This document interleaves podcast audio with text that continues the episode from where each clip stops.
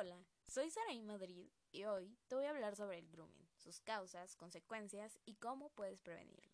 El grooming es un ciberdelito que se caracteriza por el acoso de parte de un adulto a niños, niñas y adolescentes a través de Internet para obtener algún tipo de gratificación sexual o imágenes sexuales.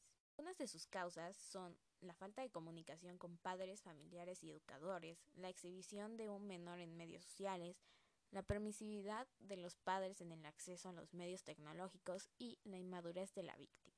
Las consecuencias son el mercadeo de imágenes de pornografía infantil, chantaje a la víctima y posteriormente a los familiares, daños psicológicos a la víctima, penas de prisión para el acosador y comportamiento agresivo de la víctima con amigos y familiares. Este lo puedes prevenir rechazando los mensajes de tipo sexual o pornográfico, utilizando perfiles privados.